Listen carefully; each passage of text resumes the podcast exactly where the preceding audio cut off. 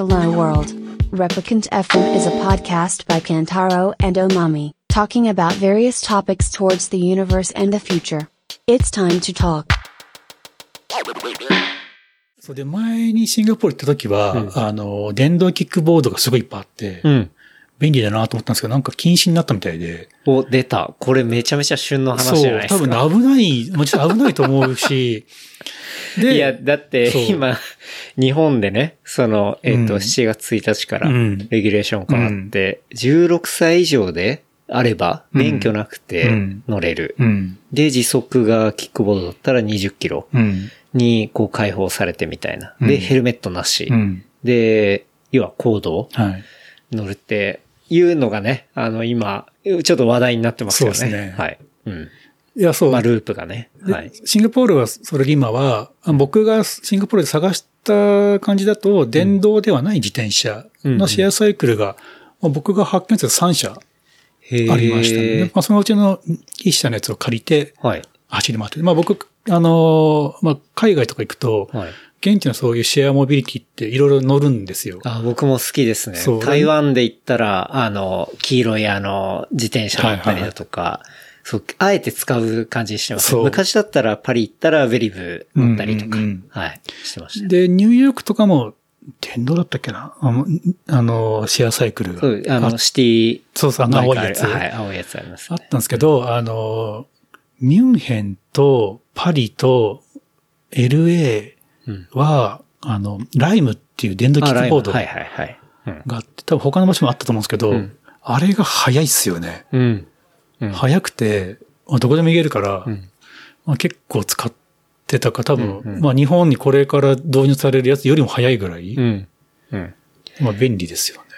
ライムとバードでしたっけ？そうそうでもなんか、バードの方がありましたよね。そう、ライムの最新のやつ、そのうん去年、ミュンヘンに行った時に乗ったんですけど、はいフロントフォークがちゃんとサスペンションになってて、ライムの最新のやつは。さすが、石畳とか行けそうそうるようそうそう。で、バードはそうなくて、はいなんか両方行ったんですけど、僕はライムの方が楽だあなるほど。はい。それは刺さる方が乗り心地はねそうそうそううん、いいっすよね。うんうん。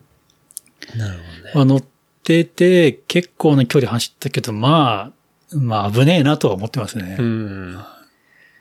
でもじゃあシンガポールの方は、こうバンされて、うん全く僕がなくなった調べた情報だとそう、バーンされてましたね。はいなるほどな。まあもう一周しちゃったみたいな感じですね。うんうんまあそれが今一周目を体験してるのが、あの、東京みたいな感じ。うんまあ主要都市か。うんっていうとこですけど、あれ、僕も車を運転するようになって、あれ見ますけど、結構危ないっすよね、あれ。てか、あ、うんえっ、と、今のルー、プ。今のループループとかとか。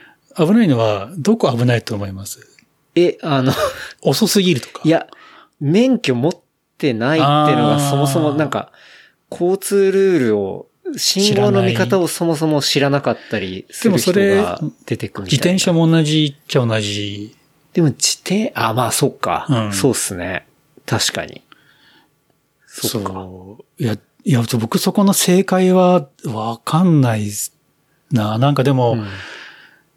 あのーまあ、特にヨーロッパとか行って、うん。まあ、ちょ僕が見た僕目線なだけなんですけど、はい。思うのはすごく自己責任社会だなと思っていて、うんうんうん。そう、だから、なんか、まあ日本ってちょっとそこが、あの、国が守るみたいなのとちょっとあるじゃないですか。なんかあったら国のせいにするみたいな、うん。あるな、まあみんななんか国に守ってほしいのか、うん。そういうのはちょっと感じている。まあいや、で、結局何って話なんですけど、まあみんなが自己責任に気をつければいいのかなとか、ちょっと思ってる方ではあるんですけど、ああでもなんかその、車とあれの事故とかなると、こうもう絶対保険ないかったりとか、はいはい。なんかそういう問題とかで結構めんどくさくなりそうだね。なまあ確かに自分が引いちゃったら確かに嫌だな。だし、なんかね、自転車の方だったら、例えば、まあ、ヘルメットをつけましょうよとか、うんなんかそういうことが言われてたりとか、んむしろそっちの方が厳しいぐらうんういんだったりしますけど、なんか電動キックボードの方は正直ノーヘルで OK っていう風にもう完全歌ってるし、な、なんか、そう、性能とそのレギュレーションがちょっとちぐはぐになってるなみたいな。ことはなんかちょっと感じたりしあます、れは何のためになんか緩くしてるんですかね？やっぱりインバウンド？観光客のため、うーん、どうなんすかね。ただ実際あの、シェアサイクルもには東京すごく多くてい、や、めっちゃ多いっすよね。僕もよく使うんだけど、うんまあ、キックボードじゃなきゃいけないかとちょっとわかんないですよね。そう、だから僕も、そう、シェアサイクルは全然ね、うんあれなんですけど、キックボードなんか、ただなんか、ちょっと、むずいなって思います。あれって去年ぐらいなのかな？あの、東京結構走り始めたのって、ループって。もうちょっと前かなループは去年ぐらいからが多かったと思いで、ます、ね。最初に見たときは、その海外のライブとかは、まあしてたってのあるんだけど、とにかく遅すぎて、うん逆に邪魔みたいな。確かにあ。の、原宿界隈で結構多くて、はい、はい。そう、最初に解禁された時は、あれは時速が相当制限されてたんで、遅かったっすね。逆にあの、何あの、原、あの、表参道から原宿県の方に、にね、坂登っていくときとかむっちゃ遅くて逆に危ないんじゃないかみたいな、確かに。ふらふらしてて。うん、うん、うん。いや、でもそういう、まあ難しいね。そうっすう。ね。うんん。結構、うん。あれ見たら気をつけるようにはしてますけどね。うんうん。いや、あの、そう、僕は転んだりすることないんだけど、やっぱ同僚で海外で転んじゃった子とかもやっぱいて、ええあのね、車輪がやっぱ低いから、そうっすよね。なんか段差あるとつんのめるし、確かに。ね、そう。マウンテンバイクやってるとね、ちょっとフロントアップとか、体重移動とか結構できるけど、そうっすね。そう、それ確かに危ないよな。うん。うん。そう。あれは、なかなか、結構やっぱ都内だと死ぬほど見るんで、うんなんかフラフラしてて、いや、絶対免許なさそうな挙動してるな、みたいな人とかもすごい多いんで、ああ、でもそれはなんか、自転車とかでも感じることがあって。まあ、、自転車はね、そそううですね。車の、まあ友達なんかもそうなんだけど、昔よく車に、まあ当たるというか、軽く接触しちゃうような人がいて、うん。その彼は車の免許持ってなかったんですよ。だから車の動きわからないんですよね。車乗ってるとね、あの、あ車こっち来るなとか、そうっすね。まあわかるし、確かに確かに。そう、まあ、うんまあそういう意味では確かに免許制にした方が、まあいいのかもしれないけど、旅行客が乗れなくなっちゃうからなのかな。まあ確かにそうっすね。だから難しいところですよね。うんうんまあ実、そうだね。そっか。まあ日本だとタクシーもね、うんアプリとかで、まあ一応あるけど、はい。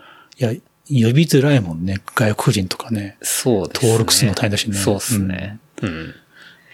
でも、利用者ってうん外国人より圧倒的に日本人の方の若い子の方が多くないですか？ああなんか、そっか。本来の目的はどっちなんだろうなとか思っちゃいますけどね。どっちなんだろうね。うん。そうまあ、そう。最僕あの近すごくよく見るんだよね。赤いシェアサイクルは、あ、はい。赤ちゃんに。そう。は、なんか終電なくなっちゃって、正直にたまにチャイリングで帰ったりしてて、うん。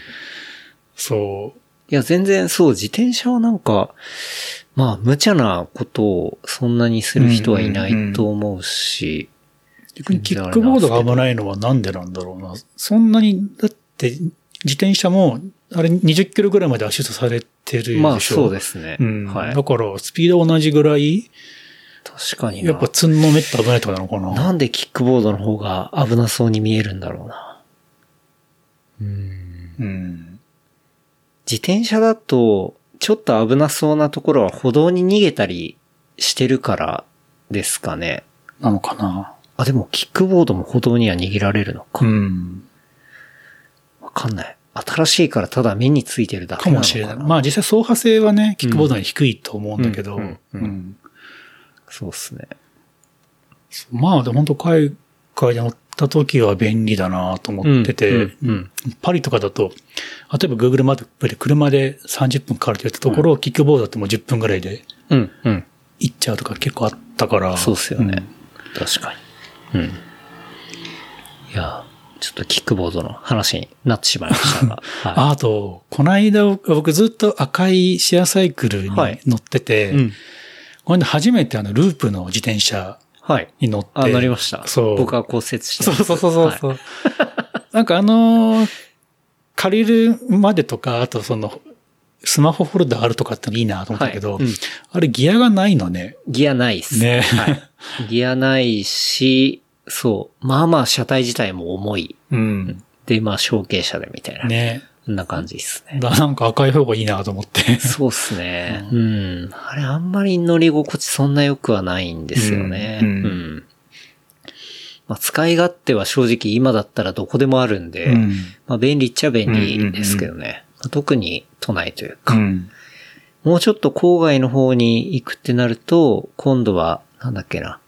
えっと、シェアバイク、なんか別のうん。やつサービスの方がいっぱいあったりとか、しますけど。うんうん。結構地方でまたね、違ったり。ですね。で、会社があの、福岡にもうんオフィスがあって、あとはい僕、福岡のシェアバイクのアプリも入れてるし、ああ、なるほどね。向こうでも。福岡でも乗ってる。まあ、うん旅先で自分の方がない場合はね、うんすごい便利ですよね。そう、だからそういう意味では、まあ、あの、シェアモビリテうんィがあるのと、まあ本当ネットと、まあ、スマホ、Google マップがあれば、うん、うん。どこでも行けるってすごい時代だなと思って。そうっすねんそれはありますね。そう。うん。だウィスロー行けって言われても、まあ、昔だったらほん、僕最初行った頃はもう、うんバスにバイク乗っけてはい。行くんだけど、別に今レンタカー借りて行けって言われて行けちゃうし。まあ、行きますよね。うん。すごい時代だなとは思ってますね。確かに。ですね。そう。車で行くと、純一郎さんの、ちょっと、愛車遍歴を伺いたいななんて思ってそんますけど。なにね、言うほど僕車は買ってなくて、はい本当今まで持ってた車って、まあ、ゴルフと、うん。アウディ TT っていう車が、あのあの、ちょっとコロッとしたそうそうそう。丸いやつですそうよね。あのー、小モデルがそのまま本物になったって結構、ああの、車のデザイン誌に残るようはい、なはい、はい。車をうん持ってたのと、ステップ、ホンダのステップワゴン。はいまあこれはもうマウンテンバイクを、うんあの、積むために、まあ、あの、未だに持ってるけど、はい。と、マツダロードスターうん。と、その後に買ったのが、その、まあ、ポルシェのはい。996型の、まあ、911GT3 っていうやつですね。そうですね。今、あの、こうね、僕が一番乗せてもらったっていうか、はいもう2回も乗ってますね。はいはいはい。いや、ちょっとね、この間は、にあの、雨降ってたそうですね。し、大黒行った時そう、ちょっと車も多かったから、なんかもうちょっと、あの、晴れてる早朝とか、まあはい今度ね、釣りとか行ったら、ぜひ、もうちょっと速い速度レンジで 乗ってほしいな、なんて確かに体験したいですね。はい、はい。なるほどね。最初はじゃあ、ゴルフ行ったんですね。ね、あ最初に買ったのは、いわゆる自分の車として買ったのはアウディ TT ですね。いや、あ、はいそうなんですね。はうーん。それ選んだのは、なんか、もうそういうコンセプトからもうそのまま行ったみたいなところに惹かれてっていうことですか？それも、もちろんそれも、もうとにかく、まあ、外見もそうだし、あの、内装のデザインも本当に凝ってて、へえ。もう、なんだろう、エアコンの温度調節のノブとかもちゃんとデザインされてる。エアコンの風が出るところも全部、はい。統一されてぜ、あの、デザインで。そんなデザイン、グッドデザインな。そうそうそう。まあ、ちょうど今のモデルでもう終わっちゃうんだけど、アウディ TT って車は。あ、そうなんですね。そうなんですけど、まあ、それの初代の、まあ、後期型というか、あのー最初のやつは1.8リッターターボだっけな？うんだまあ、ちょっと軽い車だったんですけど、その後その3.2リッター V6 っていうのが、はい。エンジンっていうのが入ったやつがあって、はい。それがあの DSG っていうデュアルクラッチってわかるかな？あの。ゲームみたい、あの、はい。ゲ今ね F1 とか、はい。ああいうレーシングカーってギアを落とすときに、このパドルっていうハンドルの裏にある、はいはいなんか棒みたいなやつわかりますやると、パンパンパンと落ちるじゃん。ね。ああいう、あの、ギアボックスみたいなやつが、割とす最初の頃乗った車うーん。なんですよ。うんうん。それ乗ってみたいと思って、まあ中古なんだけど、うんそれを買った。うん。もちろんデザインとか、あとそういうちょっとスペック的なものもあるんだけど、はい本当に買う、まあ後押しになったのは、あの、ハッチバックって後ろがガバって開く車で、で、あの、2プラス2っていうレイアウト、要は、うんあの、運転席と助手席の後ろに狭いんだけど、あの、席が2個ある。はい。あの、まあ普通のポルシェと同じで,、はいで。そこを倒すと、結構広い空間できるんですよ。うんそこに満点バイク乗るなと思って。うん。なるほど。それもあって、結構、要要はなんか、まあ当時ね、車があるんだったらいろんなことに使いたいと思うから、うんうんうん。うんそうなんまあこれだったらこのままマウンテンバイクも行けんじゃんみたいな。はい。なるほど。そういうのも後押しされて、実際あそこにマウンテンバイク積んでいったことも何度かえあるかな。えでも結構フルでばらさないと乗っかんないぐらいそうそうそうそうもうの感じですよね。前輪後輪外して、はいハンドルもまあ外すというかそのステムはいからちょっと外してみたいな。は緩めてみたいな。緩めてはい。うんでもそれをやっていけば全部入ったし、うんあのーまあ、行き帰りは本当に楽で楽しいみたいな、はいはいはい。いいっすね。でしたね。はい。うん。その TT から次が、次にゴルフになってフ、、あ、次はゴルフなんで、ね。その後、まあ、ステップワゴン。うんうん。もう本当に満点部の中に積みたいなもう確。でゴルフの時は、まあ今ちょっとケンタロウ君的に熱いと思うけど、あの、はいルーフキャリアルーフキャリア。つけっぱなしにしてて、うんうんうんまあやっぱか、あの、風切り音とかもあるし、はいまあ、ピューピュー言いますかそうらね。。あとなんかあの、雨降っちゃったりとかして、うん家帰って下ろすのがとにかくめんどくさくて。確かに雨降ったらだるそう。そう。車も汚れるし。そうそうそう。うんで、それでずっとね、なんか入れっぱにできる車いいなと思って、はい。まあ、ステップワゴンうん。に行きました。なるほど。そそれは確かに一番楽ちんというう。か。そう。ん。いや、なんか、買う前は、あの、やっぱ日本って郊外のモールとか行くと、はい。ミニバンだらけじゃない。はい。その光景見て、なんだかななんてはい思ってたんだけど、うん買ったらもう便利すぎて、いや、まあ、これ買うよなねみたいなはい。うん。で、日本独自なんで、ちょっと今は違うんですけど、当時のステップワゴンって、あの、5ナンバーっていう幅が1700ミリ以下。うん。ああの、幅が結構狭いんですあ、よ。幅狭いですね。狭1700なんだ。そう。うん。要はに、本当日本のサイズに作られてて、はいまあ、どこでも入れるし、うんうんまあ、都内のデパートのタワーパーキングとかも全部入れるし、はい基本的には、はい。むちゃくちゃ便利で何でも入るし。だって、僕の993でも幅1700ちょいありますからね。うんそうそうそうそう1730とかだったかな。うんはい。本当に便利な。うんで、燃費もいいし壊れないし、うんもう僕のステップワゴンも、あれ、2010年に買ったから、13年乗ってて、うん16万キロぐらい走ってるけど、はい何の問題もないし、いうん。やなんかあったらね、ちょっと買い替えなきゃなと思ってたんだけど、はい。何もないから何もない。し、いい車っす。そうそう、本当にいい車で、えで、ステップワゴン乗って、まあそのローンとか払い終えて、はいまあやっぱりスポーツカー乗りたいななんてうんうん思ってた時に、まあちょっといろんなきっかけがあって、はいちょっとマツダロードスターを、えはい。まあ、手に入れたって感じですね。ロードスターといえば最近手に入れたクリリンが、ねうんはい、いますけど、そう。謎、謎にこの、うちの家の前で、うん、納車されるみたいなね。あれ熱いなと。はい。そう、あれもたまたま場所がいいなっていう感じになって、その前日飲んでた時に決めて、うん。で、家の前で納車されたんですけど、ううんんうんそう。あの、クリリンのロードスターは ND っていうあの、4代目？まあ、現行なんだけど、はい。あの、車の、車好きというか車マニアの人って、うんあの、商品名で言わないじゃないですか。確かに、あのあの、型型番番とか、ポルシェだったらるなんか996とかはい993とか、はい、964とか、そう。はい。で、GTR だったらなんか R32 とか33とか。はあ、はあはそう。で、ロードスターは、今、現行が4代目なんですよ。あ、はい。で、初代が NA、NA。NA はい。はいまあ NA、NB、NC、ND。まあ今 ND なんですけど。あはいそこの末尾のアルファベットが変わって変わる4代目。そうそう ND で。で、はい、僕の車は NC って3代目うんの最終型ってやつ。なるほど。で、まあ3代目が、あの、まあ ND って最初は1.5リッターのエンジンだったんですけど、うんうんまあ、あの NC は2リッターのエンジンを積んでて、うん。まあハイパワーで、はい。で、ボディもあの、RX8 っていう、もうちょっと大きなスポーツ、まあ当時、マツダはお金、まああんまりお金もない時代だったので、うんうんその、まあ開発コストもあんま使えないということで、はい。もうちょっと大きい、その、まあ、兄貴分スポーツカーの RX8 っていうのといろんな部品が共通化してるほうほうほうほう。っていうなるほど。やつなんですよ。はい。まあなんで、まあロードスターにも、まあいろんな車になんか、はいあの、なんとかの時代が一番いいみたいなね、そういう原理主義者はいはいっていいるじゃないですか。はい。ロードスターも NC は、不人気で。まあまあ、大きくなったと。うん。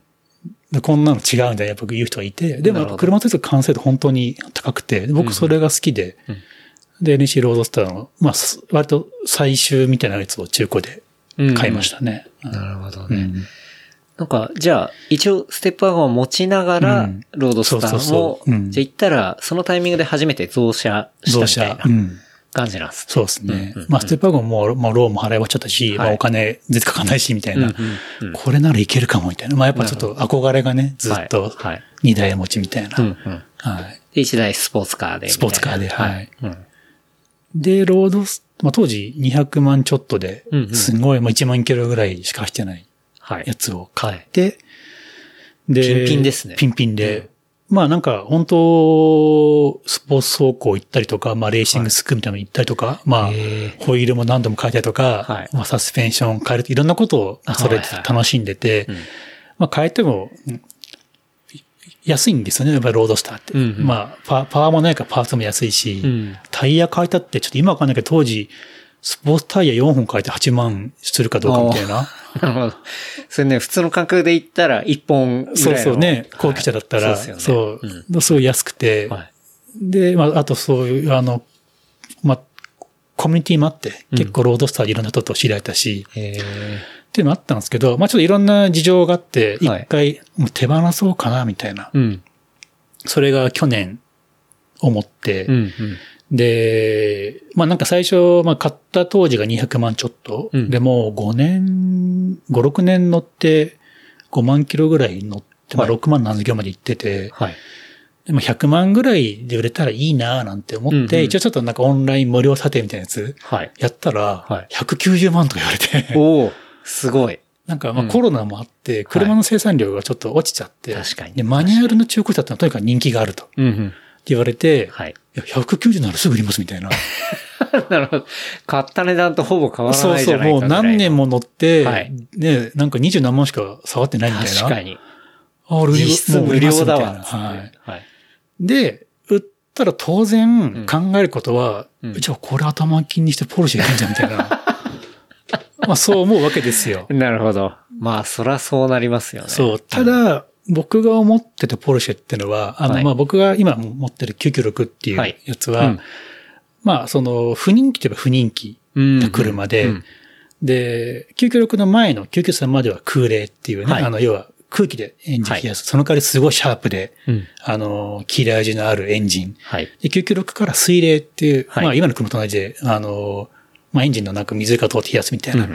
で、大きくもなったし、外見もね、なんかちょっと変わっちゃったし、はいはいはいで、エンジンもなんかちょっと、まあ普通の車みたいにフィーリングになったしみたいなんで、うんうん結構人気がなくなったんですけど、うんその中古が安くて、うんちょっと今上がっちゃったけど、当時は300万円台であって、中古が。で、まあそういうポルシェが欲しいな、みたいな、うんうんずっと思ってたんですよ。はい。はい。で、まあロードスターがまあ200万弱で売れる。うん。で、300万円台でどうやら996ならあるらしいみたいな。はいはいまあ道路で買ってくる人もいたので、はい。俺は行くしかないでしょ、みたいな。うん。ことを言って、磯さんにそんな話を。していて、はい。で、いで、彼がポこルシェを。こで磯さん出てくるね。そう。はい彼がポルシェを持ってるっていうのは、なんかずっとあんまオープンにしてなかったんですよね。うん、確かに。そうあんまり、まあ、し周りでね、あの、知ってる人は知ってるけど、うん特に出してなかったですよね。それで僕もその、まあ少し前に教えてもらって、まあですか？みたいな。うん、うん。で、まあどこで買うかとかやっぱ不安なので、はいまあね、はい安い300万円台で買える車があるとはいえ、元は1000万円する車じゃないですか。はい。だからパーツとかで当然高いわけで、うん。いろいろ話を聞いてたら、じゃあちょっと一回そのショップに一緒に行こうよって言って行ったのが、まあ運の月みたいな 好きなんですよね。そう。そう。なるほど。うん。え、じゃあもうそこで見つかっちゃったみたいないや、感じなんですか？もうそこ行って、はい。まあ、じ、自分の事情とか、別に僕そんなね、そんな別に高級アプリなわけでもなく、まあ、こんないやいや。良さ、まあ、だ最初はその996のうん。普通の車で、うん。で話したら、まあ今はもう相場はちょっと上がっちゃってて、はい。まあ400万ちょっとすると思うよ、みたいな。うんうんうん。じゃあそういうので程度のいいやつはい。か、まああとはその、まあショップの人も、まあ仕事的にそういうし車にどっぷり使ってたりするんだったら、うんうんうん。まあその GT3 とかはい。行ってもいいんじゃないみたいな。うんうん。そのうちの社長がもともと 996GT3 を持ってて、で、全然、まあ、そう気に入ってて、もはい。う、こばれないし、お金もかかんないし、いいぞ、なんて言われてて、まあ、そんな話もしていて、うんうん。で、まあ、そのショップのね、人からも、あの、使うお金同じっすよ、なんて言われて、うんうんうん要は、リセールバリューがはい当然高いので、うん。はい。だまあ、片や、その、まあ、400万ちょっと、うん。まあ、もう片やね、まあ、その1000万しないかな、みたいなうん。ものでも、うん結局使うお金は変わらない。はい。だったら、うんその、より楽しいはいいじゃないですか、みたいなことで、うんまあまあ、そりゃそうですけど、みたいな。確かにね。けど、みたいな。はい。まあ先を見て、その価値と、あの実際使うお金のバランスを見ると、そう、案外ね、あの、じゃあ、まあね、適当なのやって、でも、本当ゴミみたいな価値になっちゃうっていうものとはまた全然違うものなので、うんっていう話っすよね。もう、えね、逆に、下手すら値段上がったりすることもね、うんじゃあ空冷をね、ななんかもう10年前ぐらいにはい。500万、600万買ってたので、もう今ね、はいはい千何百万とかになってるわけで。すごいことになってます。はい。そう。うんまあ、社長が言うには、あその、ショップの社長が言うには、まあ今まで経験上、下がった子っていうのは知らないと。うん、うん、うん。うん。まあもちろん保証はないけど、はい時代がど、時代がどうなのかわかんないんで、うん。まあ、基本問題ないと思ってるみたいな、まあいろんな話をされて、うんうんまあとはいえ、まあ、やっぱね、いろんなちょっとプレッシャーもあるなと思って、はいはいで、まあじゃあ、ちょっと、まあ探してくれ、探してくれと。うんで、僕が言ったその996、まあ前期後期ってあるんですけど、前期 GT3 っていうのは数少ないんですよ。うんうん。世界で確か1900台ぐらいしか作ってなくて、えーそんなないんですねで日本だと189台かなぐらいしか正規では入ってないっていう。はい、はい。まあどうせ見つかんないだろう。で、僕は結構その厳しい条件、うん。その予算そんな、その千何百万とか無理ですみたはいい、な。はい。うん。もう1000万じゃ絶対無理みたいな話をしてて、まあこうこういう値段で、うん言って、まあどうせないだろうと思って、はいまあ996の、まあ、普通の車買おうかななんてはい。思ってたら、もうそっから1週間、10日後ぐらい、うんありました？と電話かかってきて。嘘だろ、みたいな。そう。で、いろいろ話して。マジか、っつって。まあ、ちょっと一晩考えていいですかみたいな。うん。まあ、そらそうっすよね。で一晩考えてば結論なんか出ないし、うん。まあ行くか行かないかだけじゃないですか。うん。そうっすよね。そその二択っすね。う。で、まあ、またね、そのショップの社長と、まあはい結構長く話して、はい。まあ結局まあ買うことになって今に至るわけですけど、うんはい。なるほど。決断したわけです、ね。決断したという。はい。いや、あれ決断するとき本当ね僕ビビりますよもね結構、いろいろ考えましたね。でもまさに同じようなうん。ことを思って、まあそのものの部分だったりだとか、そう、まあ自分でもね、身の丈に合わなすぎるもんだったら当然それは手出さないですけど、うんうんなんかいろいろ考えていくと、まあ案外、まあ確かに大丈夫だな、みたいな。うんなんか、あの、ああいう車ってあん、なんか他の人から見ると、もう大富豪が買うものみたいなうんなんか変なイメージあるかもし,、ないです。そういうイメージがあるかもしれないですけど、案外ちゃんと、ちゃんと計算していくと、そんなことない場合とかも全然あって、なんかそこをうまく、こう、ついていけば、案外ね、持てたりしてみたいな。まあ特にポルシェはまあ壊れにくい。まあ、壊れないとは言わないけど、うん まあ早速ね、トラブったりしてるけど、はいはいまあでも俺もすぐ治ったし。致命的なものではないっていうか。んまあ逆にね、あの、うん納車されて最初にトラブルが出るんだったら、まあ、はい僕はいいんじゃないかな、なんて、うんうんむしろ思ってて。そうっすね。いや、なんか、それは理屈ではもちろん買う前から。そうなんですね。頭では分かってるんだけどっていうのがいろいろあってね。なんだかんだ、その100万、200万の買い物じゃないじゃないですか。そうですね。んそう、んうんねで、まあ、車の場合事故って廃車なんかになったり、そう。そうね険入れるとはいえ、はい。やっぱ僕も相当そこは悩んだんですけど、でまあ、自分以外の不確定要素が多いですからね。うんうんうんで壊れるかもしれないし、そうですね。そう、やっぱ悪い方に考えればね、まあ当然持たない方が別に必須では全くなくて、ですよね。そう、もっとそのね、その日本車で壊れない足の車なんてたくさんあるわけで、はい。まあそこは本当に悩んだし、うん。まあ今でも GT3 で良かったんだろうかとかは、まあ1割ぐらいまだ ちょっと思ったりはしてるけど、うんうんまあでもね、まあ、ケンタロウ君も今相当走り回ってるけど、はい。買ってからやっぱ楽しいし、いや、めちゃくちゃ楽しいっすよね。うん。で、多分これからその、まあ車つながる出会いとかね、はい。うん。たくさんあると思うので、まあそういうこと考えてトータル的にはまあ、中途半端なもの買うよりはうん。いいですよね。そうですうね。ん。それは確かに思いますね。特に、まあこういう場所で住んでたりすると、正直 持つ意味って、うん。別にもう効率なんか考えたら圧倒的に持つ必要がないのうんうんいね、うん。はい。って考えると、まあそうなるとじゃあ、持つであればっていううんところの考え方にはなってくるかなと思いますけどね。そうそう。まあそういうので、まあ僕もまあいろいろ迷って、結果一応まあ、まあ手に入れて、うん。まああと条件的にはまあなかなか、もう結構安い値段で買えたんですよ。うんうんうんまあ今の相場見るとね、ああ、あれ本当に安かったんだなと思って、まあそれもあって、まあ買って、うん。まあまだ当然支払いはずっと続くわけですけど。え、えっと同じような買い方してるんでしょ？そうすね。はい。うん。続きますけどね。ね。まあ、あの、降りるときに、まあ、売るっていううんね、うんうん。感じになるとは思いますけど、うん。まあ、いつまで乗るのかな、みたいなねところも当然ありますけどね。うん。まあ、まあ僕はそのロードスターで売ったこのそのままの頭金に入れちゃったし、まあ、ちょっと今売ったらいいかか知らないけど、うんまあ、そんな損し、損するほどじゃないんじゃないかな、みたいな、うんは思ってて、うん。僕も結構そういう感じ。まあ、僕自身もそんな、まあ、相場からしたら全然、うんうんあの、安く手に入れさせてもらってでると思うんで。も、ね、そういうのは本当になんか背中を押すための言い訳でしかなくて、まあ、はい。実そう。そうっすね。僕なんかは結構いろんなツーリングとか参加したりしてて、うん。言ってますよね。そう、やっぱうんポルシェを、こう、買って知り合った人、まあ、特におじさんが本当に知り合いが増えて、おじさんナンパしまくりみたいな。なるほど。結構やっぱね、面白い、おじさんだけで若い子でも、はいまあそれなりにリスク取って買うわけじゃないですか。まあ中にはね、富豪もいるかもしれないですけど、はい。はい。まあやっぱ頑張って買ってる人も多くて、うんそういう人は、まあ面白い人が多いとうんうん。思いますね、うん若い子とかでも。うん確かに。なんかね、その、まあ、いいか悪いか分かんないけど、まあ、堅実に生きるってよりは、ちょっと冒険したいって人が多いから。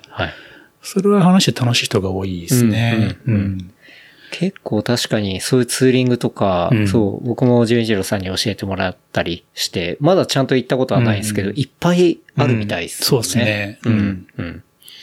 なんか特に朝だったりだとかっそうそていうのが多そうかな、みたいうな。ね。まあ、今度、ね、ちょっと僕の、今今僕の気持ち入院中なんだけど、そうですね。入院中ですね。まあ戻ってきたら、ね、ちょっと行こうと思ってるやつは、あの、すごい早朝に箱根を走るっていう、はいあれもすごい楽しくて、うん。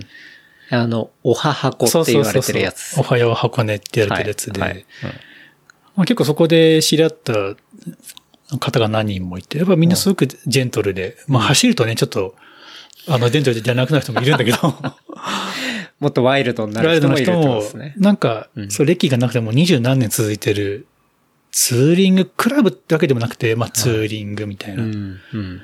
とにかく朝早くて、うんもう集合時間、箱根の方に朝5時半みたいな。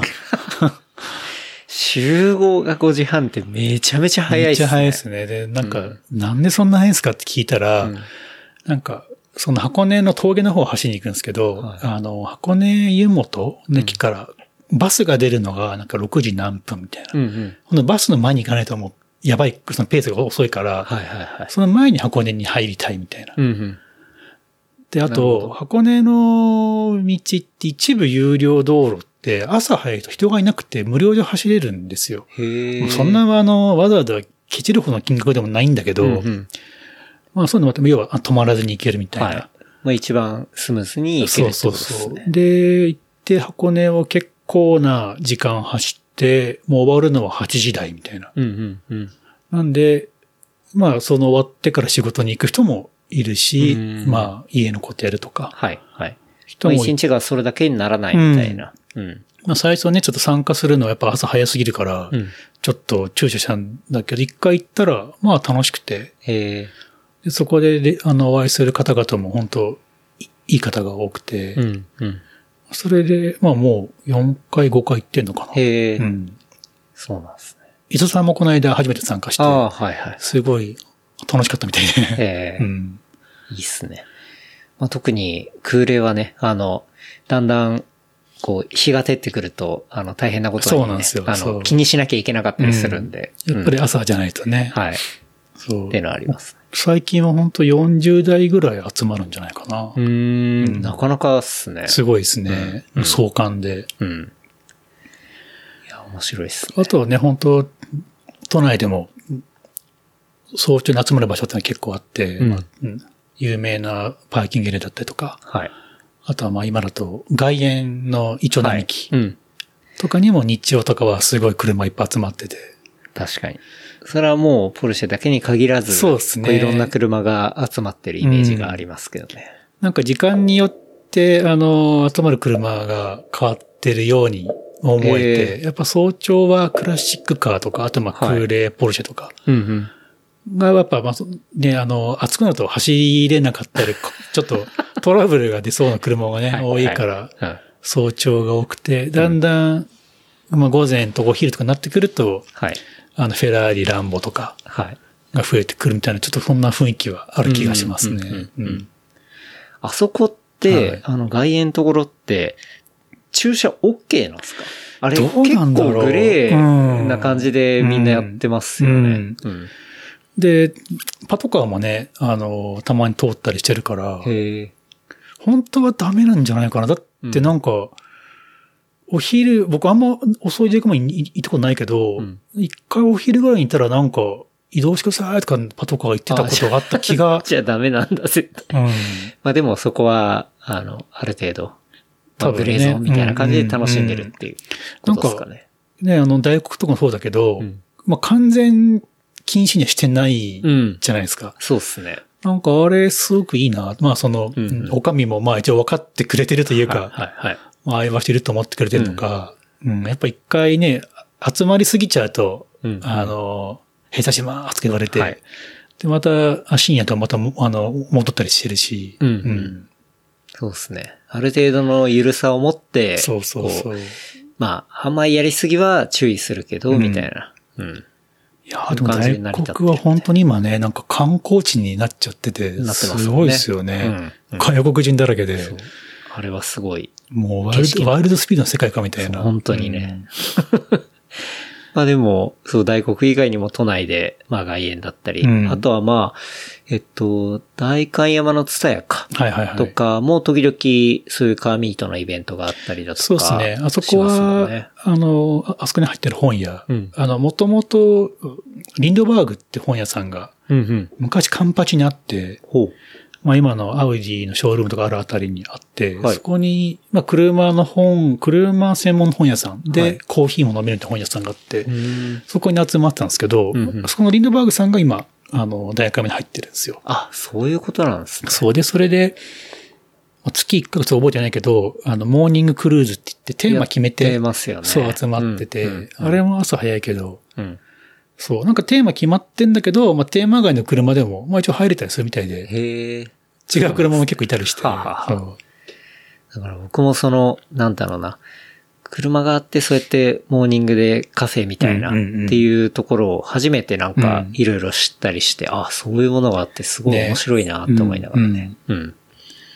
で、磯さんなんかとはね、ちょっとそういうのやりたいなみたいなね、うんうんうん話を、まあしてたりね。そうですね。あのはい純一郎さんもめっちゃいろんな場所詳しいんで、まあこういうとこありますよとかね。うんうんでもまあ都内って本当場所ないっすね。ねえ、まあやっぱね、車たくさん集まってなると、はい。なかなかね面積が必要だから、本当に都内でやるとかってめっちゃむずいんだなってのは思ったりしますね。うん。ねえ、まあどっかの駐車場を借りてやるとかね、うん。まあ、やればいいんだろうけど、まあやっぱりやるんだったらちょっとコーヒー飲みながらとかそうね、そうそう。なんかしたい、し。そう、美味しいコーヒーがあって、車いっぱい止められてっていう場所って、まあ、なかなかないうん。ううんん。っての思いましたけどね。ねあと他の人の迷惑にならないようにしなきゃいけない。そうですねとかなるとね。確かに。うん。そう。そうだから外苑で、その朝行って、あそこやってお、お店があんまないんですよ。まあ、一うん応あの、シェイクシャックとか、はい。レストラン何個かありますねそうあるんだけど、はあの、まあ、朝だとやってないし、うんあそこ朝コーヒースタンドとかあれば、絶対みんな買うだろうなと思うんだけど、多分やっちゃいけないんでしょうね、きっと。うん。ね。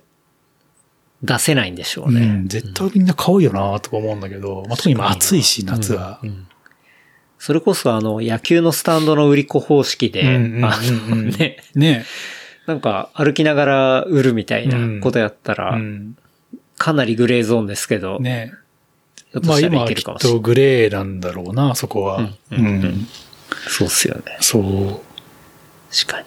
まあいろんなね、やっぱ、新しいカルチャーにも触れることができて、ねちょっとなんかそこら辺もね、行ってみたいなって思いそう、ますけど。本当車はね、なんかいろんな文化、うん。まあ文化があるというか、その、まあ、同じ車で集まるとか、うん。あと、綺麗にするみたいなのもそうだし、まあ、レース系だったり、はい。チューニングもそうだし、まあ、カスタムだったりね。とにかくいろんな文化があるから、うん。まあ、そこで触れるのは面白いですよね。そうですね。ううんん。いやもう、愛車遍歴からね、なんかそういう集まりの話までうんなりましたが、早く帰ってくるといいっすね。そうですね。はまあちょっと1ヶ月ぐらいかかるって言われてて、まあちょっともともとあの、納車した時からのちょっと、まあ、トラブルというか、はい。まあ、走りはするんだけど、できれば直したいっていう場所があって、うんうん。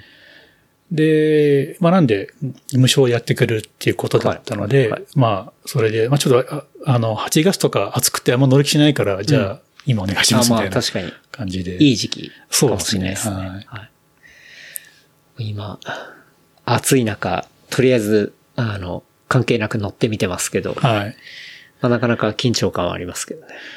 ねでもあれ、すごいエアコン効くし、はい。ね、この間ちょっとまあ乗らせてもらったけど。そうですねあのあ後部座席に。そう、、はいや、ちょっと993のうん後ろに乗るって割と憧れてて。で助手まあ席にね、ね、とか乗る後ろに乗るってなかなかないですもんね。じゃないですか。はい。意外といけんなと思って。うん。1時間限定ぐらいであれば。思ってる思ってたよりはうん楽だった。うん。ううん。ん。そんななんかもう人権ないみたいな感じじゃなかった。そうっすね。結構そういうね、あの2プラス2の車って、後ろはもうやばい車たくさんあるんだけど、うんうんそれもまあまあ、まあまあ、いけるなみたいな。揃えよかったです。うんあ、と、まあそうっすね。エアコンは一応効くっていんうんううんところがあるんで。うんやっぱり、あの、オーバーヒートしそうになったら、はいヒーター入れるとかそういう話聞いた？え？なんすかそれ？それ初耳っす。あの、ヒーターって、はいあの、熱交換器うんうん。じゃないですか。はい。だから、走りや、走りとかサーキット勢とかでも、はいあの、まあ、エンジンとかより効率よく冷やすために、うん走ってる間にエアコンヒーター入れてるやつがいるんですよ。ええ？あ、なるほど。それでそのエンジンの熱を、はい。まあ、放出するというか。うんうんだからエアコン。車内に放出するそうそう。エアコンかつらら、その表に出すダクトつけてるやつもいるし、ええマジっすか。結構熱くなってやばくなったらヒーターっていうのはね、はあはあそのエアコンじゃないわゆる普通のヒーター。はい。ってのは結構あるあるな話ですね。なるほど。そう。じゃあ本当にピンチになった時はちょっと、まあ、まずエアコンを切るじゃないですか。はいエアコンもね、結構エンジンに負担かかるから、うんうんそう。まあもちろん止まった方がいいんだろうけど、うん。確かに。うんじゃあヒーターをかけると。かけるとうん下がるらしい。おまあ僕もやったことはないけど、でも本当サーキットをしてる奴らは、そういうことしてるやついるみたいですね。うん。それはもうじゃあ完全ピンチの時に、あの、最終手段みたいな最終手段であの、止まれない時とか。やったら油温が下がるかもしれない。ですね。ねあとなん、例えばなんか知らないけど、あの、普通に走ってるけど油温が下がらないとかにもしあったらねうん。やってみるのも手かもしれないですよね。確かに。下がるかもしれない。うん。今は結構ちゃんと、あの、走ってれば、もうイオンのメーターが半分以下っていうか、うんもう本当3分の1ぐらいのところに全然下がるんで。ね。なんか僕もあの、いろんな人の聞いてると、まあ基本全然問題ないみたいな。うん。よっぽどなんか、この間言ってたけど、あの、い山手トンネルとか、はいあそこ気温40度超えちゃうからなんか、はい。ずっと止まってるとやばいとかね、うん聞くけど、意外と丈夫だって聞いてて、うん。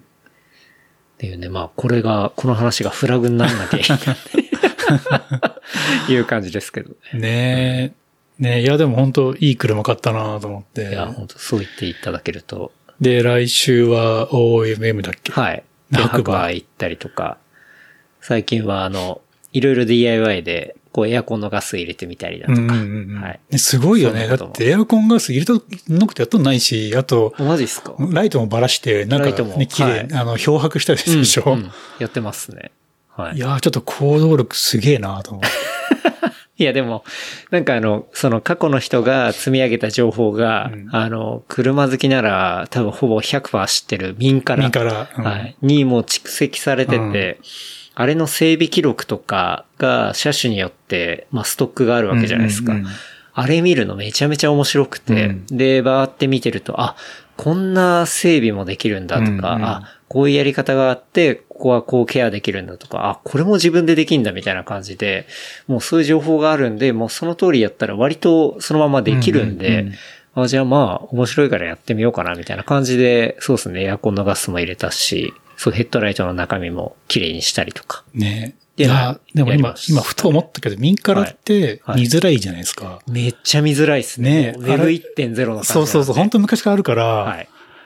なんかあれ、もっと改善して、ローカライズとかしたらね、それこそ、世界、世界に誇れるコンテンツになる可能性ね。めちゃめちゃいいデータベースになってるんで、なんか、海外だとあの、ペリカンパーツとかうんうんうんあるじゃないですか。で、あれとかも、こう、パーツがあって、で、ジャーナルみたいなのがそれぞれ、あの、車種ごとに、こう、ブログみたいなのが上がってて、あれも How to がかなりあるんですけど、あれはあくまで、こう、ペリカンパーツが、こう、なんだろうな、OK としたようなものぐらいしか情報はなくてうんうんうん。うん、本当にもう集合値みたいになってる、旧車のデータベースって正直、民からぐらいしかないんじゃないかなと思ってて。なんか今もう一個、なんか車のそういう SNS っていうのかな？なんか、あるんですそう、なんか検索でよく出る、なんだっけな。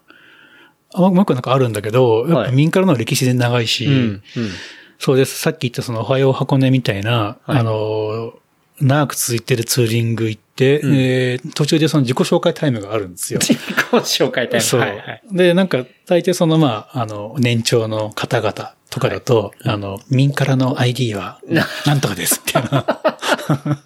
熱い。僕もそれ、もう民からなんてしばらくやってなかったんだけど、はいそこ行ってから、一応民からに自分の車をもう一回登録して、あ、もう一回。そう ちゃんとやってて、はい。未だに、そう、パーキングエラーでよくお会いする方だと、毎日のように民から更新してる方多くて、いやー、すごい。多分もう普通の人からしたら、行ったら、 mixi を未だに更新してるみたいな、そういうレベルですもんね。うんもうどっから行けばいいかわかんないみたいなね。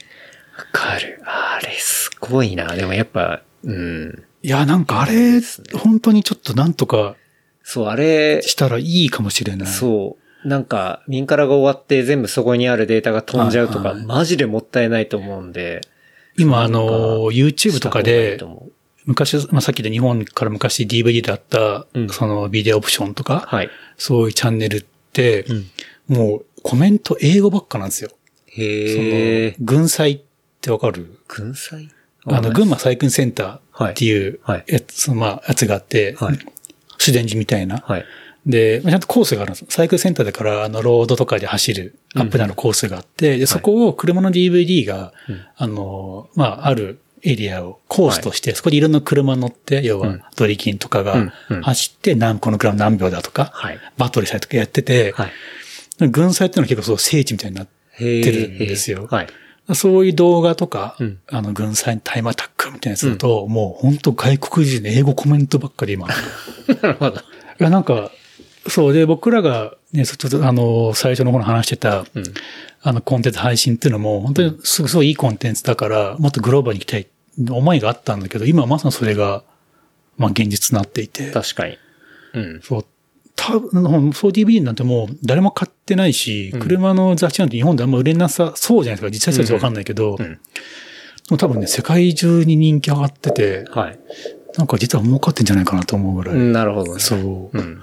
民からもね、そう。民からもしっかり、なんだろうな、こういう、こう体験記事とか整備記録ってのはいいっていうのになって、まあそれが簡単に翻訳されて、まあうん今やろうと思ったらね。できるじゃないですか。うん。で、画像とかもあるわけだから、うん。なんか外、それを整えて、まあ車種別でデータベース化して、っていうものをやったりしたら結構見る人いるんじゃないかなといや思いますけど、ね。世界相手にできるから、まあもうやってたりするのかもしれないけど、ん。すごいですよね。そう。あと、あの、アメリカの25年問題？はい、はい、ありますね。ああの、の立たないと輸入できない。そうそう。あの、25年経つとクラシック扱いでいろんな車が、うんまあ、あの、アメリカに入ることができるっていう。はいはいそれで、だ GTR とかは、あの、年々そういう、あの、なんだろう、R3233 とかどんどん、どんどん25年経ってきてるから、アメリカに行ったり、で、はい僕らが乗ってるポルシェとかも、はい。結構日本から海外行っちゃってるんですよね。そうですね。そう。まさに僕今乗ってるのは95年のやつなんで、まあ27年とかちょうどまさにうんそういうタイミングのもんなんで。そういう古い日本車、うんで、やっぱアメリカとかでももう大人気で、うん。でじゃあそこで情報を見ようと思ったら、民から上がればね。はい。確かに。そうっすね。そう、民からポテンシャルあるないや、めちゃめちゃポテンシャルあるなと思いましたね。最初は見づらいな、これ、とか思いながらやってましたけど、やっぱ中にあるもののクオリティが高いので、うんいやでもね、なんか、あそこ検索するの大変じゃない？大変ですよ。めちゃくちゃ探しづらいから。はい。いや、なんかそれ見てやってるのすごいなと思って。うんいやでも、やっぱそういうのを掘っていくのすごい好きだし、うんうん結局それで掘ったら自分でやりたいし、みたいなところはあるんで、うん。まあ自転車とかも結構ヴィンテージ好きだったりとか、うんうんすごいまあ凝り始めたら、あの、凝り性だったりする部分はあるんで、うん。まあそれで楽しんでるっていう感じですかね。うんうんまあできないところはできないんで、まあおうん願いするしかないですけど。うん。まあなんかね、あの、安いとかそういうのもあるけど、うんまあやってみたいってのはありますよね。そうですね、うんなんか、体験してみるの面白いじゃないですか。エアコンガス1個入れんでも、ちょっと緊張感あったりとか、うんうんまあするんで。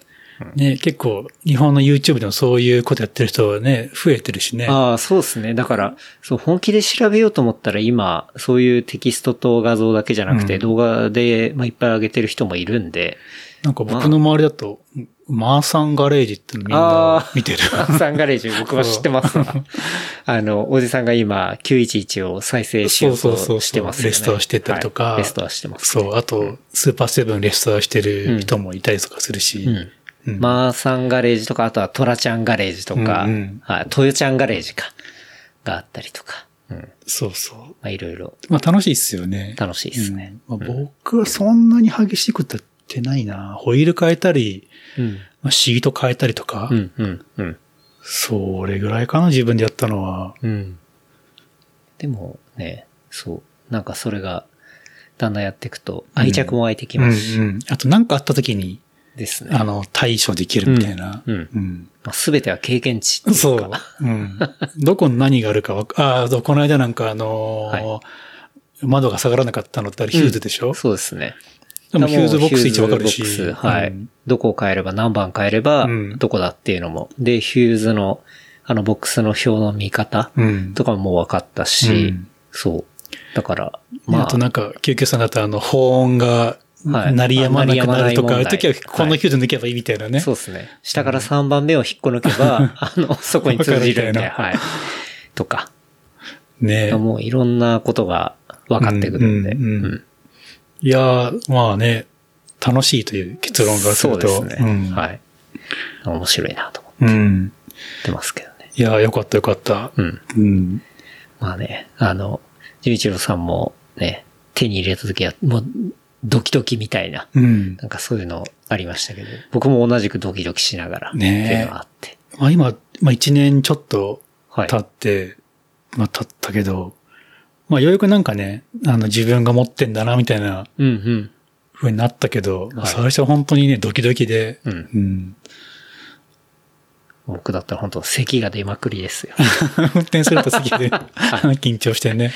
今はだいぶ、あれですけど。うん。はい。いや、でも、なルーフキャリアつけて、うん。当初、あこれで OMM 行くと、当初やろうと思ったこと一旦そうですね。っできたみたいな。ていう感じになり O- ます。OMM は、キャンプ道具を積んで、あとバイク2台。そうですね。はい。案外入るんで、うんうんうんやっぱ前のトランクはそれなりに容量あるし、ですね鉱石あるし、はいうん。そう。なので、正直今持ってる UL のキャンプグッズだったらもう全然余裕で入っちゃうし、で、まあ屋根にチャリ2台。ね。あと普通の彼ら、まあ、休日彼らって車高もそんな低すぎないから、うん。ね、よっぽど変な場所じゃないじゃなければ、まあ、はいキャンプ場も入っていけるし。ですね。うんそんなもう、ちょっとそういうとこだとフロント吸っちゃうみたいなことはあんまないんで、うんうんうんはい。うん。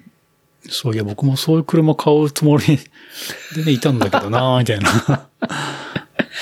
いやーね、あの、ジェイチローさんの車もね、めちゃめちゃ、やっぱ、かっこいいですからね。いや、そう、でも僕も一回キャンプは行ったんですよ、あの車で。それ、相当クレイジーだと思いますけどね。なんか、会社の同僚で、うんキャンプ場にあんまいない車で行こうみたいな、はい、はい。まあ、何人かで行って、うんうんで、元栖湖の、まあ、そんなに、あの、キャンプサイトまで、あの、段差がないようなところを、はい、まあ、行ったつもりが、はい。割 GT3 で。そう、GT3 で、割と根っことかって出っ張ってて、はい。本当にキャンプサイトまでは入れず、その手前でちょっと止まって、友達と行ってましたね。でも本当荷物は、ね、あの、前に結構入るし、うんうんまあ、後席のスペースもあるとね、うん余裕でね、そう入るなんですよね。うん全然案外いけるんですよね。あと行き帰りの運転が楽しい。ああ、それが、うん確かに。それが一番ですね。うんうん。そうそう。まあなんで、まあ皆さん買いましょう的な感じですか？どうなるか。まあでも、興味あったら、そう、案外うん、ちゃんとあの、計算していけば、そう、バカみたいな、夢みたいな話ではないっていうのは、うん本当に思うので、うん全然、うん、ある程度の会社員でも手が届くというか、っうん。ていう感じなのかなっていうのは思ったりしますそうね。うんまあなんか、ね、まあ多分僕らが買ったおショップのホームページとかにも買い方とか 書いてあるけど、はいそうですね。まあ買っても価値がゼロにならないから、うん。うん。っうん。そうですていうね。ね。まあその部、分で。多分高級時計とかと同じなのかな、そういうのは。確かに。そうかもしれないですね。うんだからそれはもう、そういうブランドのおかげというか。うん。なのかな実質払ってないとかね。はい。うん。そう、そういう感じですよね。なんで、ちょっと興味ある人はね、なんかいろいろ調べてみると。なんか、花から諦めるんじゃなくて、ちょっと一旦調べてみると、お、案外みたいな。うん。まあ多分ね、ケントロ君のとこに聞いてくれれば、うん。どういうスキームで買ってるかっていうのがね、そうですね。わかるとはい。はいまあもちろんリスクはいろいろあるけど、壊れるかもしれないから、うんうんまあでも、意外と無理じゃない。そうですね。うん案外現実的だなと思いますね。最悪なこととか起きなければ、はい全然買えんじゃんみたいなね。そうですね。うん。あとはもうどうしてもしょうがない問題としては、駐車場とか、やっぱそこら辺はあったりはするうんんで、うん。僕も本当に駐車場だけ見つかんなかったら無理だなと思ってたんですけど、まあたまたま見つけられたんで、それでまあ決断できたっていうのもありますし、うん。ね。まあそれもよっぽど都心とかね、あと、はい。ここら辺みたいにあんま駐車場がないとことか、じゃなければ、はい。まあ、なんとかなるみたいな。うん僕はマジでハードモードだったと思いますけどね。ねうんはい。まあそれはマジでラッキーだったってだけだ。でも本当なんか、欲すればうん見つかるみたいな。そうですね。それはあったのかもしれないですね。ですね。そう感。じで。はい。いや、あっという間にね。結構長く喋ってましたね。はい。いや、話が尽きないですね。はい。は永遠に話してしまいそう。い。ですね。というわけで、そろそろ締めの方にね、参りたいと思いますけど、はい。なんか、おすすめコンテンツとかありますでしょうか？おすすめコンテンツ？コンテンツ。なんかあの、映像系でも、なんか物でもやべえ、、それちょっと、ちゃんと今、考え、考えればよかった。あれですかね。さっきちょっとね、あの、始まる前に話してたんですけど、トップギア。あ、トップギア。はい。トップギア。そうだ、あのートップギアっていうのは、あの、イギリスの BBC が、はい。もう国営放送の BBC が作ってた車番組、まあ、今も作ってるのかな、うん。があって、昔はあの、今ちょっと抜けちゃった3人、はい。あの、ジェレミーとリチャードとジェームスって3人のおじさんがやってた車の番組なんですけど、はい。もうとにかく口が悪くて、もう面白くて、イギリス人なイらではの。ギリスの皮肉だらけ。で、そうっすね。なんか、まあ、もともと雑誌もあったし、はいちゃんとしたメディアとして機能してるんですけど、本当車大好きな人たちが、その、まあ、あの、宣伝とか、もうその抜きに、うんもう忖度抜きに忖度なしに。は行っい。ってるのプラス、まあ、BBC がやってるので映像クオリティが高いはい。というのもあって、ものすごい面白いコンテンツだったんですよ。うんうん。で、それがね、この間健太郎君が言ってたあの、ノコギリ山はい。を、あの、通るようなルートで、一回日本で、うん。あの、ロケやってたね。そう、ロケやってたことがあって、なんか GTR と、なんだっけね、GTR と何かと何かで、あの、誰が早く着くかみたいな、あの、そその最後が確かノコギリ山とかだった気がするんですけど、うんうん。あって、まあそのトップギア。はい。まあ今もやってるのかな？今はもう人が変わっちゃったんですけどね、うん僕ちょっと今は見てないけど。それはもう車の批評番組というか、そう、実批評もするし、うん実際車を使って、まあ、彼らが旅をしたり、はい。その旅も、まあ、ウィットに飛んだって言えばいいんだけど、うんうんアメリカ、アメリカの南部とかに行って、はい。まあ、昔南部ってあの、ナスカーっていうあの、はい車って車とか、はいわかりまあ彼らの誇りなわけじゃないですか。うんうんなんだっけな、なんか、ナスカー、ナスカー作者じゃないんじゃないけど、そういう言葉を、なんか落書きした車で走るとか、もうちょっと、おちょくったのことたくさん。味悪ノリだな、悪乗りしてて、はいはいで、なんか、日本でも、はい。まあ日本にはオービスっていうね、あの、スピーディアのやつがあるから、そこでその、誰かのマスク。顔の前にやってはい、通ろうとか、まあはい実際、反応するぐらいのスピードやったかわからないけど、まあそういう悪乗りたくさんやってて、まあそれがまあいちいちな、なんていうのかな、まあちょっとインテリジェンスなはい。感じでうん面白いんですよ。まあもう、ね、結構古い番組なんですけど、はい。今今となっては、うん。あれは本当に面白くて、なるほどね。ちょっとどこで見られるのかな？さっき見たら、Unext かなんかで、うん。あの、今アーカイブされてるみたいですね。そう昔グララントリスモでもその配信は、うん。昔はやってたんですけど、はい。そうまあ YouTube でもね、多分たくさんある気がするのでっていう、ことですね。はいだし、多分、こう、ツイッターとか、まあそういうソーシャルはいで、ミームに、こう、ミームで流れてくるものの中で結構そこの、えっと、トップギアはい。から切り取られたものっていうのは結構あって、うん。これがミニバンだ、みたいな。人生を諦めた人が乗る車だ、みたいな。そうそうなんかそういう、なんかなんていうんですか、ニコマ漫画みたいな。ですね。うん。で、あの、多分それ見たことある人いると思うし、うんあとなんかなんだっけな、プリウスをプリウスだ見たらブレーキ踏めみたいな。そうそうそうそう、とか。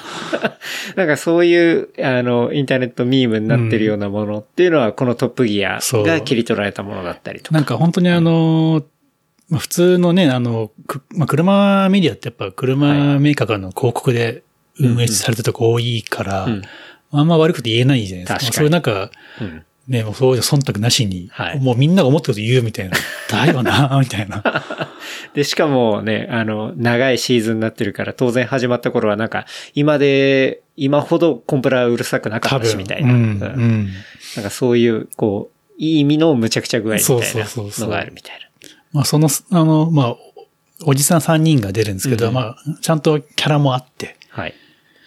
あの、そう、そういうすごい口が悪いやつもいれば、うんあの、まあ、もうちょっとまともなんだけど、運転が遅いとか言われたやつはい言うとか、はいはいそう面白くて。あと、みん、みん、全員なのかな？みんなその他でナレーターの仕事も、ナレーションの仕事もやってる人たちだと思うのね。はい。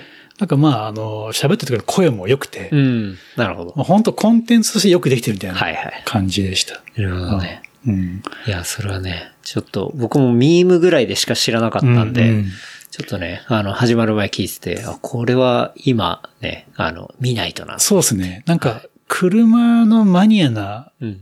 番組とか見てもよくわかんないみたいな人が見ても、うん多分面白いと思う。面白いってことですね。ううんん。もうちょっとエンタメ感があるし。そうですねはいずっこけ3人組みたいなのが。うんそうそうそう。トッ新プギア。月に。うんはい。まあもしかしたらその日本に来たやつがどっかに上がってんだったら、いまあまずそれ探してみるのもいいかもしれないですね。確かにはい。そうですね。はいうん。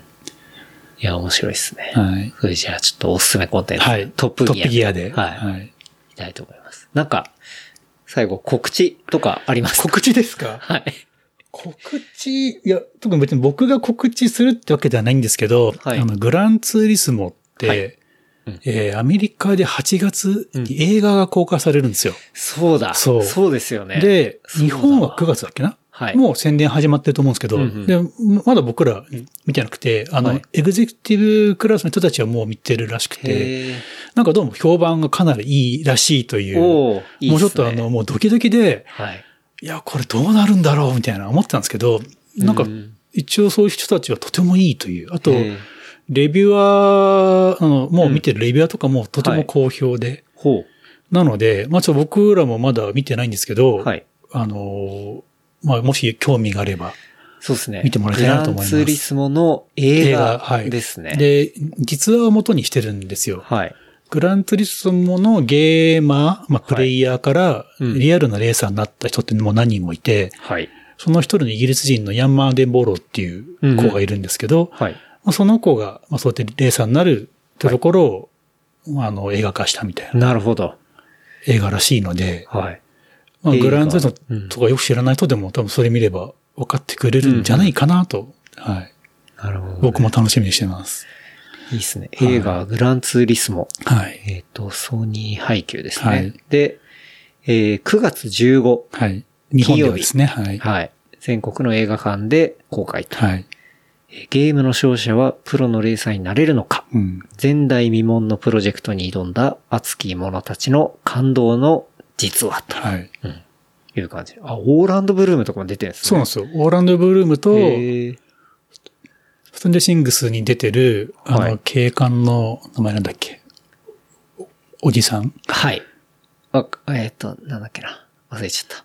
が、なんか相当いうんい感じで出てるらしくて、うんはいあと、その、まあ、主人公役の方もちょっと名前覚えてないんですけど、はいあの、とっても演技が、まあ、演技というか、まあ、存在感もいいと。あと、監督がニール・ブロカンプなんですよ。うんうん。本当だ。そう。へえ。あれだ。大宮地区とか、とか、チャッピーとか、はいエリジウムエリジウムとか、はい。うん。ですね。なるほどね。あとは、8月に、その、e スポーツのリアルな大会で、はいはいえーグランズレスのワールドシリーズショーダウンっていうのを、うんうんアムステルダムでやるんですね。あ、見ました、そのプロモーション映像。はい。なんで、それもあの、YouTube でうんライブ配信、まあもちろんアーカイブでも見られるので、はい。まあ、あの、まあ多分 e スポーツの中でもかなりいいコンテンツになってるはずなので、うんうんまあもし興味があれば、はいあの、純粋に車のこと知らなくても、スポーツとして多分楽しいと思います。うんうん。はい。いいっすね。商談。ショーダウン。アムステルダム。アムステルダムで。行くんですか？一応行く予定ですね、僕も。おおはいい。いっすね。で、どう、どうやらそこで映画も見られる、みたいな話が、あの、海外で8月公開なのあ、で。そっかそっか。はい確かに。じゃあ、一足先にそうですね。見ちゃってはいみたいな感じで。ね。はい。いいっすね。もしそのちょっと、まあ今の e スポーツってどんなもんなのかとか、うん。見てもらえたら嬉しいですね。確かに。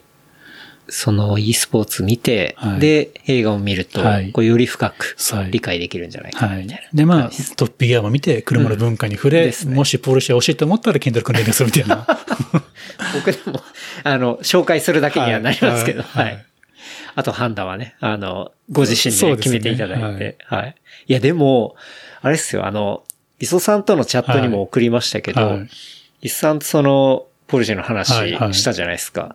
したら、あの、なんかその人はもともと、体感かなんか乗ってたのかな？ああ、ケンタロウ君の配信聞いママかなんか乗ってて、はいはいで、そう、磯さんとの配信聞いて、いややっぱ911だと思ってうんうん911買いましたみたいな DM は来ましたけどね。はいは それ結構、えぐくないですか？ねすごいよ。だってそんななんか、1万2万の買い物じゃないし。で写真見たら、そう、リアのやつ繋がってたんで、だからうん992。だあーから一番最新の。現行の。はい。現行のやつですよね。なかなかいかついなと思って。うんうんうんうんでも、もともと僕も、あの、その方知ってる人だったんですけど、はい、そういう連絡もらったんでね。はい。まあ、これはね、あの、ちょっとね、なんか。あるかもしれないんで。うんポルシェが売れるポッドキャストみたいな。ポルシェジャパンにちょっと宣伝しとかないと。ポルシェジャパンはポルシェジャパンであの、ポッドキャストはいはい番組やってますからね。やってますよねはい、うんうん。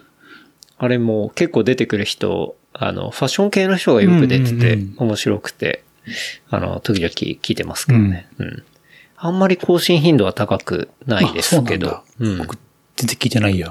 うんそう。なんか、そう。時々上がるんで、上がったら聞いたりしてますけどね。うん。なんか、でも本当すごいね。うん。いや、びっくりしポッました。ドキャスト買って車買うみたいな。あれは、本当びっくりしましたね。マジですかって思っちゃいましたね。まあでも、ポルシェからポルシェなんだ。そうですね。はい。へえ。なんかそう、あれ聞いて、やっぱ911だなって思ったらしく。うん。そしたらね、そう、今度、じゃあ一緒にね、あの、集まりましょうよ、みたいな感じでなんか、そう、磯さんとかとね、純一郎さんとかとなんかやるときにうん会えたら面白いかな、そうですね。うんはい、思いますけどね。うん。いや、本当ね、なんか車で知り合う人たくさんできるから。そうですね、んなんか、どこで繋がるかもわかんないし、うん、ううんん。なんか、すごい面白いな、なんてね思います。そうですね。うんいや、本当に、まあな、車だけじゃなくてね、多分、マウンテンバイクでも何でもそうだけど、そのシーンがあるとこ行くと、うんまあ楽しいですよね。いろんな人と繋がれて。すねはいうんそうですね。あとは、そう、マウンテンバイクもね、また、いい時期になってきたんで、はいはい一緒になりましたょう。いですね。はい。なんか来週、い磯さんがなんか行くかもとか。あ、そうですね。うんなんで、僕はちょうど白馬に行ってる時だから。あ、そっかそっかそっか、はい白馬か。あれだな、とうん思いながら。まあじゃあまたその次の、ですね。うん、タイミングで、時にでもね。はいうんぜひとはい。いう感じですかね。じゃあ告知は映画と、はいそしてアムスのイベント。イベントはい。ですね。はいというわけで。いやー、たくさんお話はい。聞かせていただいて、めちゃめちゃ楽しかったですね。よかったです。なんかあの、当然、車の話もね、はいあの、お仕事もされてるんで、それが軸にありながら、こうね、もともと純一郎さんどんなところで、あの、仕事してたとか、はい。まあどんなところに触れてたとか、あとはまあマウンテンバイクの話とか、うんうんこういろいろ聞けてう、んすごい楽しかったですね。